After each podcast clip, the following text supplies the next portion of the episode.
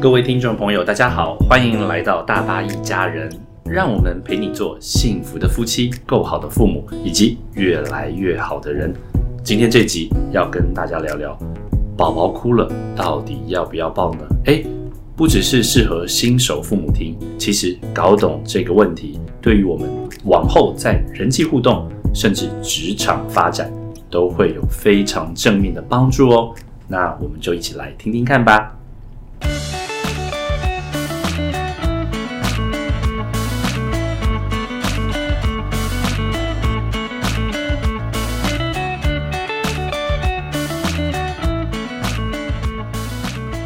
先跟各位听众朋友说声新年快乐！现在呢，已经迈入二零二一年了，这一集也是二零二一年的第一集。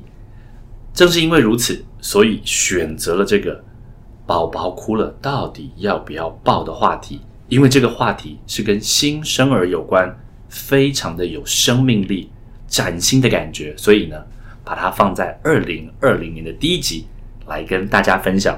不只是如此，因为刚好最近我身边我的家里就有一个新生儿，才刚满三个月的一个小小的宝宝，加上刚好最近跟老婆一起带着孩子出去玩，大宝就到公园去溜冰，二宝就在溜冰场旁边看着姐姐溜，哇，他非常的兴奋，也很好奇，所以就坐在栏杆上，结果坐着坐着，他就自己发展出一些呃很有趣，但是也有一点点危险性的动作，所以当时。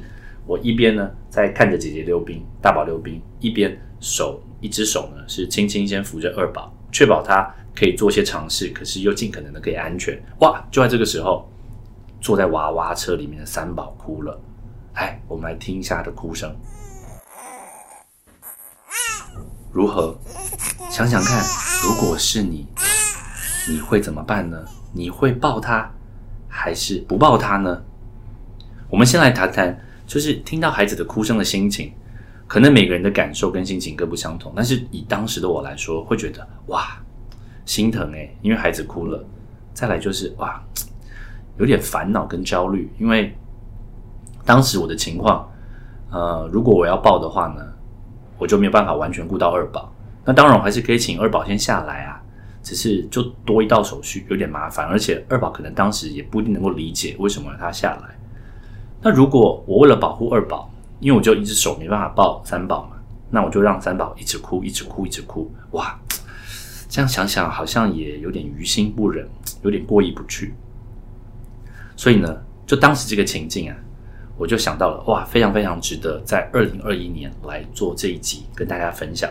那当时我是怎么化解的呢？其实这可以先谈谈关于孩子哭了，特别是宝宝哭了要不要抱，大致上。有听过哪一些说法？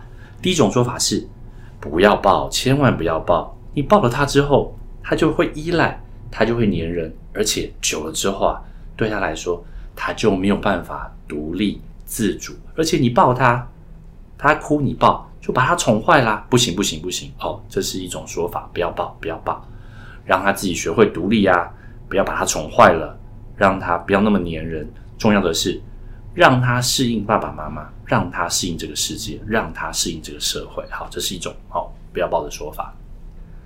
那这个说法对我来说呢，我会觉得哇，就像刚刚讲的，如果我不抱他，会有点于心不忍，过意不去，因为他哭我会心疼。诶，这个其实是很真实，而且是有研究显示出的反应，就是对于孩子的需要，对于孩子的哭，不论是爸爸或妈妈，在。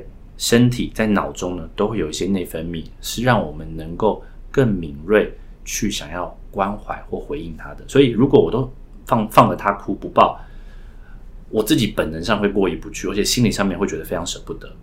那第二种说法是要抱，当然要抱，因为你抱他就是去创造亲子之间很温馨的互动安全感，让他知道你很爱他。所以孩子哭了，你就要抱啊。那这个说法呢？呃，我相信随着时代流转，被越来越多的人跟爸爸妈妈、家长接受啊认同。可是以当时我的情境来讲，哇，也是两难呐。就像刚刚讲的，如果我抱他的话，那我势必要先把二宝请下来，不是不行啊，但真的会有一些挑战，会有一些困难。当时呢，我也心里面烦，那到底该怎么办呢？所以当时我就运用了今天要跟大家分享的一个原则，叫做 HOLT。HOLT 这个原则来判断要不要抱，以及我要怎么做。HOLT 这个原则呢，其实对于照顾新生儿非常非常有帮助，而且之后我们还会聊到，其实对于关怀自己、关怀身边的重要他人，甚至我们在人际互动乃至于职场上做重要决策都息息相关。那这个 HOLT 的原则呢，H A L T 哦是它的拼法。那大家如果去查这个字，它真的是一个字哦，H A L T 就是暂停、暂缓或是稍微歇息的意思。哇，我觉得这个名字取得太好了，因为就以我刚才跟大家分享的哭声，那那是那是三宝他自己的哭声哦，非常的真实。哇！我当刚听到又心疼，又有点烦躁，又有点焦虑，所以这个时候真的需要让自己先暂停一下，干嘛呢？因为这个 HOLT 这个原则不单单是暂停，而刚好是把 HOLT 这四个字母拆解成如何去关怀孩子，或自我照顾，或是关怀我们身边的重要他人。我们来听听看啊，这个 HOLT H A L T 呢，分别就是 H。就是 hungry，饿了。A 呢是 angry 或是 anxious，就是生气或是焦虑。L 就是 lonely，寂寞、孤单。T tired，疲累、困倦。所以其实孩子哭呢，我们可以用 hold H A L T 这四个项目，我们来看看。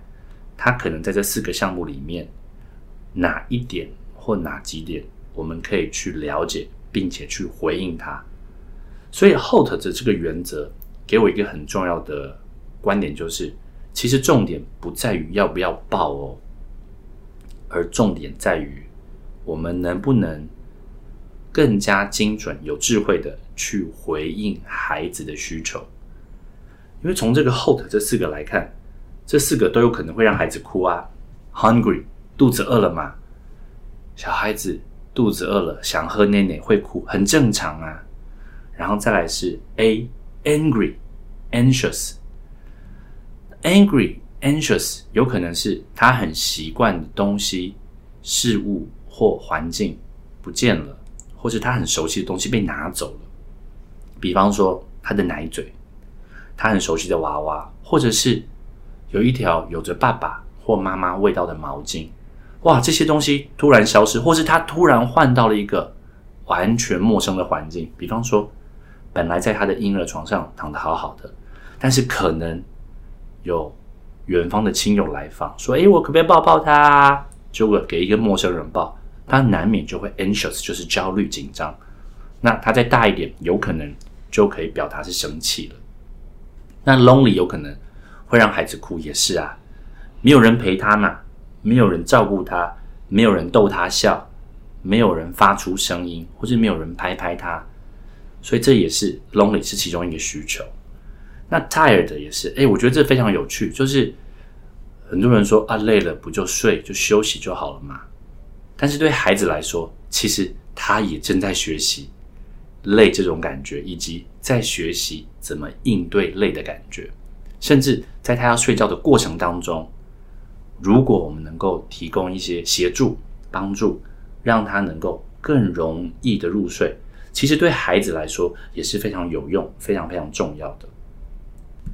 所以，对于宝宝哭了到底要不要抱呢？我想，其实这个问题本身，我们就可以跨越二元式的方式来看。就其实关键不在于要不要抱了，而是。我们能不能够来回应宝宝、回应孩子的需求？那从 HOLT 这个原则来看，这四个需求不一定都是要用抱来解决，或是来回应的。以 H 来说，就肚子饿了嘛，hungry。那也许抱一抱是可以安抚他，那他根本性的饥饿还没有获得处理啊，所以就需要透过泡奶奶喂他吃东西，或是也许认识亲喂母乳，或是平喂母乳。那再来呢，来看看 A。A 这个 angry anxious，当然成因非常非常多，但是最容易发生，最经典就是尿不湿了，尿不湿了，身体不舒服啊，屁股湿湿黏黏，甚至臭臭的都会不舒服，那引发了他的焦虑，甚至会让他生气。所以以 anxious 或 angry 来说。如果他的 anxious 跟 angry 是跟尿布有关的，那一直抱一直抱，可能可以稍微的安抚一下下，但长远来看，还是需要根本性的，就是帮他换尿布，甚至帮他好好的洗个屁股或洗个澡。那 lonely 这一点呢？诶，抱抱可能就有帮助喽，因为抱抱他至少就一定是回应他了嘛。但是回应 lonely 呢，又不一定只能抱抱，可能看着他。摸摸他的小脸，唱歌给他听，逗他玩，或是拿玩具跟他互动。其实重点是，相对于 lonely 的这个要素，就是要跟他互动，陪伴他，让他知道我不孤单，有人陪伴我，有人关注我，有人支持我。所以以 lonely 来说，可以抱，但是抱也不一定是唯一的做法，也有许许多多在抱以外可以。来应对孩子 lonely 的方式。那最后一个 tired，tired 有可能抱也可以派得上用场，因为有时候孩子哭了，他如果真的是因为累了哭了，那他可能需要能够有爸爸妈妈拥抱他，让他仿佛啊又回到了在婴儿时期，在子宫里面，嗯，那个很紧密、很温暖、很扎实的空间。那除了抱之外呢？其实拍拍他、唱歌、摇一摇，这些都是可以帮助他更有效的入睡。所以这样看过来呢，hungry、angry 或 anxious、lonely 跟 tired，诶，我们有 hold 这样的架构跟观念在心中，就知道哦，原来重点不是抱或不抱，而是我们能不能够有智慧，而且也适切的去回应孩子的需求。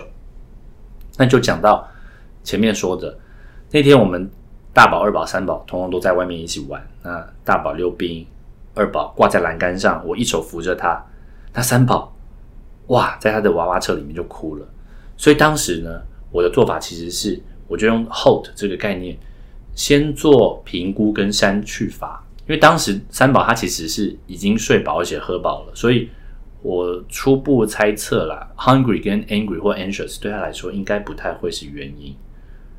可是当时我又还在陪二宝，所以我一只手呢想要扶着二宝，让他能够安全；我另外一只手没有办法单独独立的把三宝抱起来。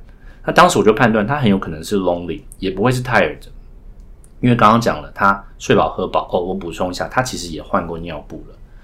所以其实这样很快的删去之后，觉得 lonely 的可能性非常非常高，所以我就一只手还是扶着二宝，然后另外一只手呢就把婴儿推车拉过来到我身边，然后我让他转向面对我，我就一只手确定我扶着二宝，然后另外一只手就摸摸他的小脸颊，然后逗着他笑，对他唱歌。诶，他后来呢就真的不哭了，而且还破涕为笑。然后我就把他这个笑容拍成支影片，跟我太太分享，就说：“哎，我觉得他笑容好好玩，好可爱。”而且我也跟我太太再一次分享后的这个观念。其实我们很早之前就有交换过这个观念、这个原则。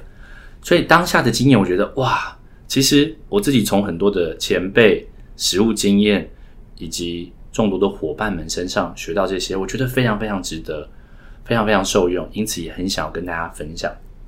那到底我们用 hold 这个方式、这个概念有什么好处呢？我们先讲对爸爸妈妈的好处好了。第一个就是有架构的回应嘛，因为与其呢什么都要报，怎样都要报，这样子盲目的摸索跟交心，有时候会发现为什么抱了他还在哭，为什么抱了他还哭得这么惨烈？其实有架构的回应呢，就让我们知道哦，有一个依循的原则，我们可以透过观察当下的情况。跟删去法，知道说，嗯，可能有哪些原因，这样我们才能够针对这些原因去回应。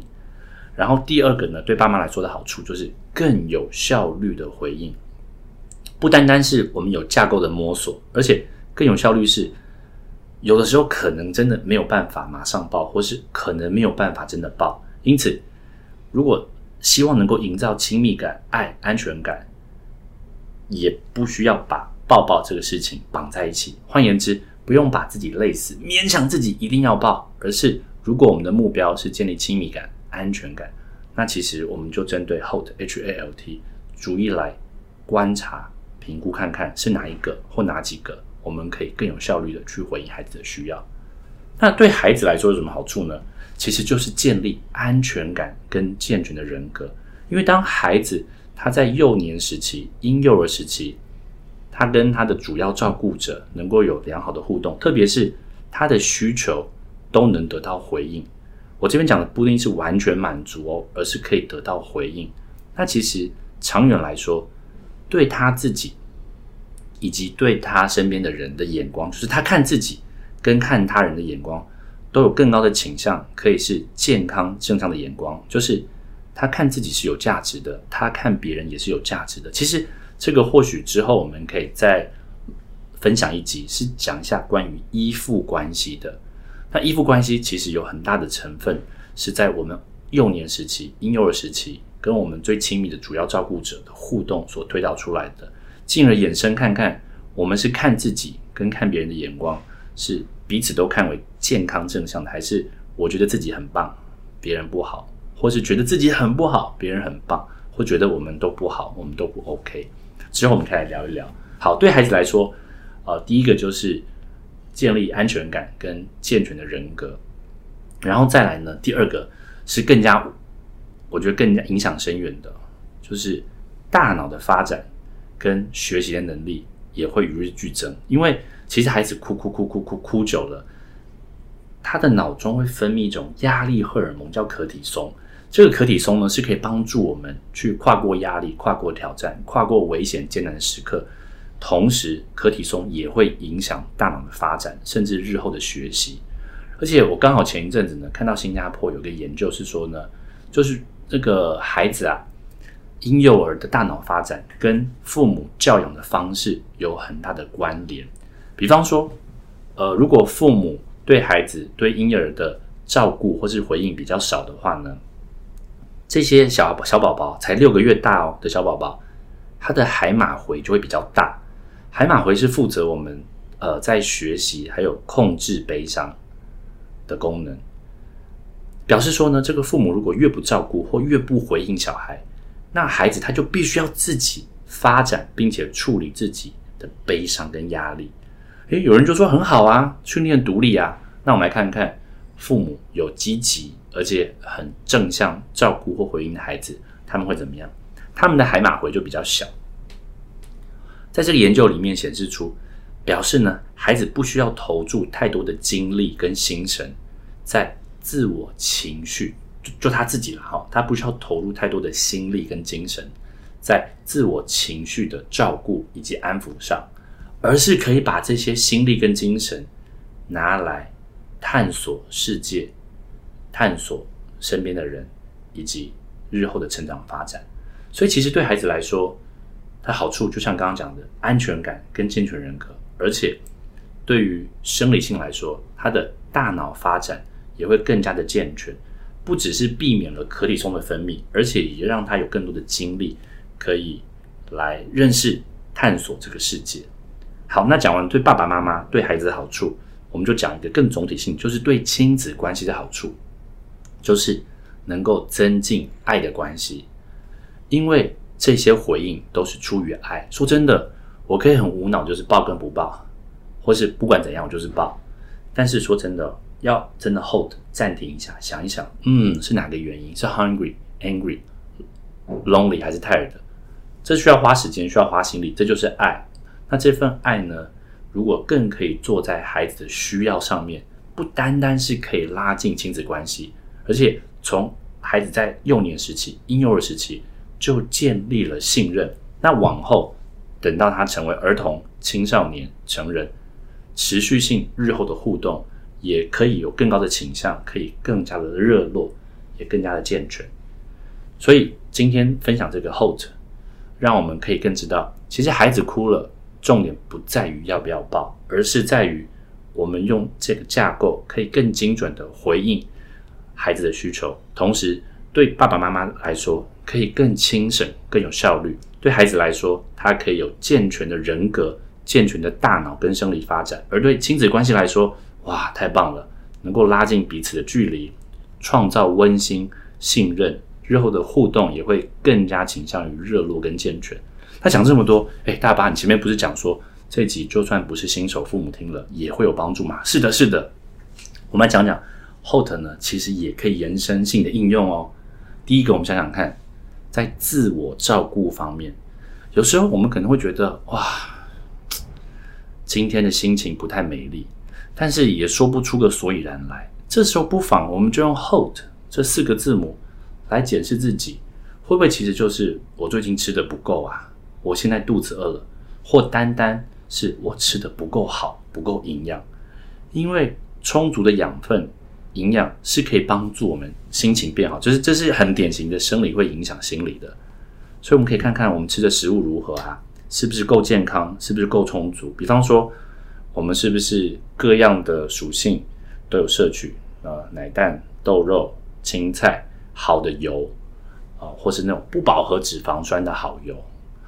然后蔬果啦，呃，维生素啊，矿物质，所以从这一点就可以先去排除，或者是帮助我们在几个层面能够建构更美丽的心情。所以 hungry，那再来是 A 呢，angry 或 anxious，会不会是某一个环境会有一些压力源？那这个压力源，我们有没有需要适度的暂停或保持一段距离，让自己避免持续在这样的压力之下？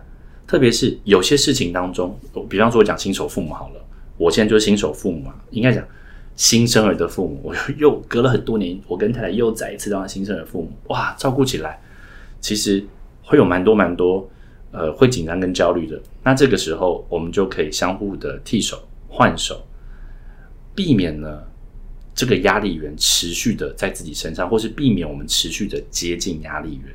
所以，anger 或 anxious。对我们来讲，也是一个很好的判断。自我照顾上面，那再来讲 lonely，lonely 更是如此。心情不美丽，那更值得找一个我们信任的亲近他人，不论是另一半、好闺蜜、手帕交、好朋友、好哥们，聊一聊，聊聊自己里心里面最近的苦楚、挑战、难受。其实有的时候把这些事情讲出来，事情根本没有解决，可是把这些事情讲出来。我们的心情可以得到和缓、安抚以及安慰，所以 lonely 如果是让我们心情不美丽的因素，那我们就值得寻求亲近的他人、亲近的另一半来分享、来支持跟支援。再来，最后一个 tired，哇，tired 真的是我最近常常面临的挑战，就是有没有充足的休息跟睡眠嘛？特别是呃。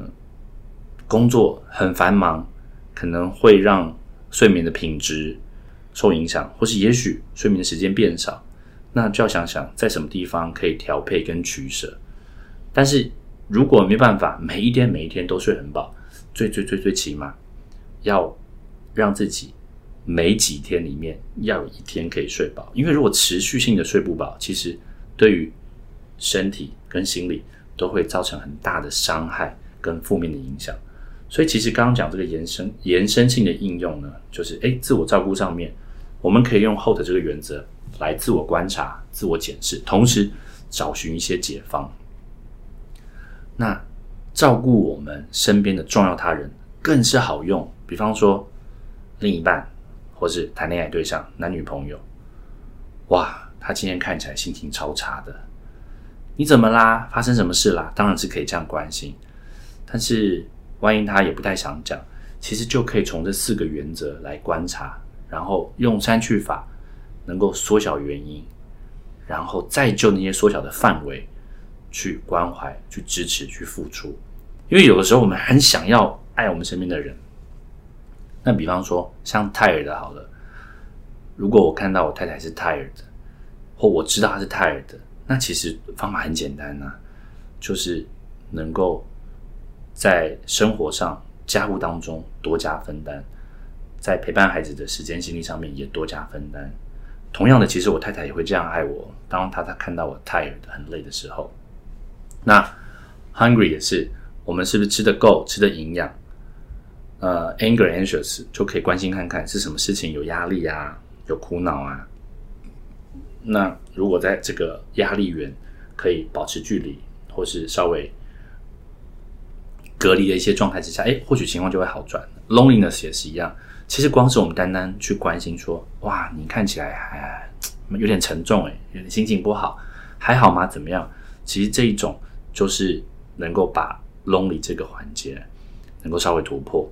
那至于对方要不要分享，要不要回馈，那我们也尊重对方的选择。好，那讲完说，哦，这自我照顾或是照顾陪伴身边的重要他人。那我刚刚讲说，人际互动是前面这几个嘛？哎，职场发展也超级超级重要，因为我们在职场上面，不论我们是受雇者，我们是中高阶的经理人，甚至我们可能当中有创业者，我们其实每一天在我们的职分上面，可能都需要做一些决定。甚至不乏所谓的重要的决定，这时候就非常非常关键，是我们要确保我们在做每一个决定的时候，我们都避免了 hungry。哎，真的哦，吃得好跟吃得饱，对于决策有很大的帮助。然后我们避免是因为紧张或生气或焦虑，因为紧张、生气跟焦虑其实都是很正常的情绪，甚至当这些情绪可以抒发出来的时候，那都是。正常健康，而且也是有他的这个情绪上的功用，所以千万也不要压抑，不要说啊有紧张、有生气、有焦虑，然后就否认自己的情绪。但但是在让我们抒发情绪的同时，我们要避免在这个情绪当下去做一些重要决定。那情绪这件事情呢，鼓励大家如果有兴趣，可以回头去听听，不管听过或没听过，可以听听看 EP 零七。